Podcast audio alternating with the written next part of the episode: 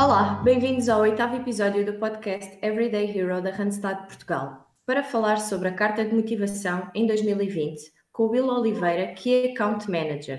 Ilo, muito bem-vindo. Bem-vindo, Ilo. Fala-nos um bocadinho sobre ti e não te esqueças de um fun fact. Olá a todos, antes de mais, obrigado pelo convite.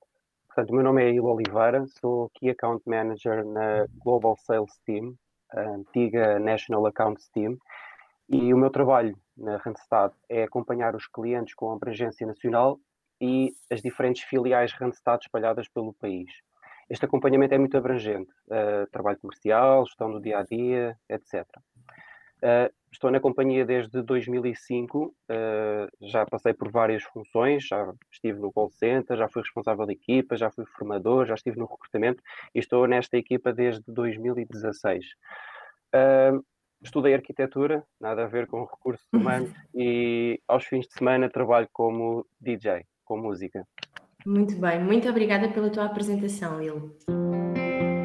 Hoje vamos falar sobre a Carta de Motivação em 2020 e este título é já uma pergunta para ti, Will. Atualmente, qual é o peso uh, da Carta de Motivação? Muito bem. Uh, dependendo da função, considero que uma carta de motivação, uma boa carta de motivação, tem bastante peso ela por ela com o CV. Claro que para uma situação mais imediata, temporária, o recrutador ou o cliente podem dar menos importância do que ao CV. Às vezes estamos a recrutar 10, 50, 100 pessoas para amanhã, literalmente, e claro que nestes casos uh, se torna irrelevante. De resto, considero fundamental que o candidato se apresente à vaga mostrando a sua motivação para a mesma. E nada melhor, antes de conhecermos o recrutador ou o cliente, do que uma introdução através de carta. E o que é que achas que devemos ter em conta nesta carta de motivação? Considero fundamental que seja cuidada nos seguintes pontos. Primeiro, deve dirigir-se ao recrutador cliente mostrando conhecê-lo minimamente. Deve mostrar que se enquadrou na oferta, na área de atuação da empresa. Quantas vezes não recebemos cartas de motivação que são claramente chapa 5? Certamente foram enviadas para várias ofertas de trabalho e quem está deste lado percebe imediatamente. Em segundo, acho que o candidato deve ter o máximo de cuidado com a ortografia. Deve ser escrita num português ou, ou na língua que for, hoje em dia até existem bastantes em inglês, uh, portanto, num inglês correto e claro. Um, diariamente uh, vemos cartas de motivação, pelo menos quando eu estava no recrutamento, que têm muitos erros ortográficos, uns mais básicos do que outros. E isso é logo uma péssima forma de se apresentar à vaga. Em terceiro, acho que não deve ser demasiado extensa. A motivação é sempre avaliada noutro contexto, nomeadamente a entrevista, pelo que a objetividade é muito importante.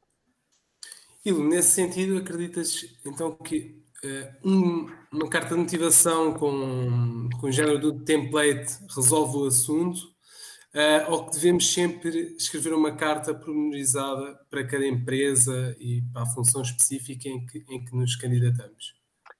André, sem querer, acho que respondi na pergunta anterior. Não, na minha opinião, não deve existir um template. Existem regras básicas, claro, para, para redigir uma carta, a introdução, o desenvolvimento, a conclusão, mas não mais do que isso. Acho que a carta deve ser escrita conforme o contexto, a pessoa a quem se dirige e a vaga para a qual se está a candidatar.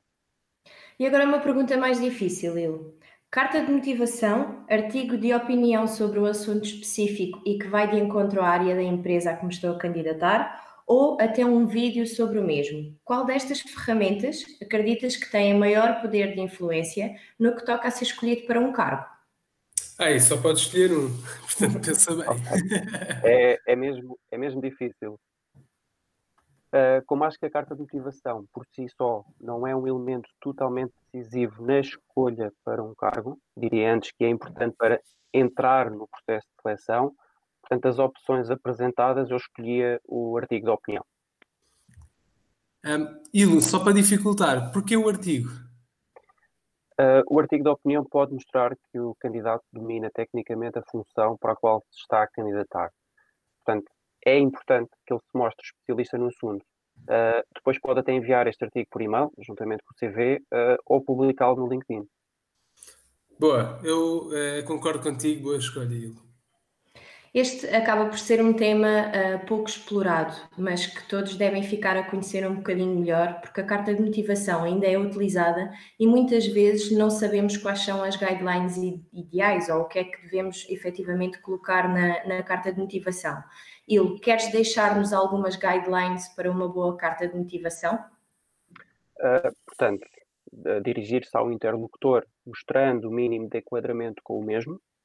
Uh, construir um texto correto uh, separado entre introdução, desenvolvimento e conclusão. Portanto, aqui a introdução, talvez uma breve apresentação, desenvolvimento explicando o que é que o leva a candidatar-se ou o interesse na vaga em, em, concreto, e a conclusão, portanto, fazendo aqui um sumário destas duas primeiras.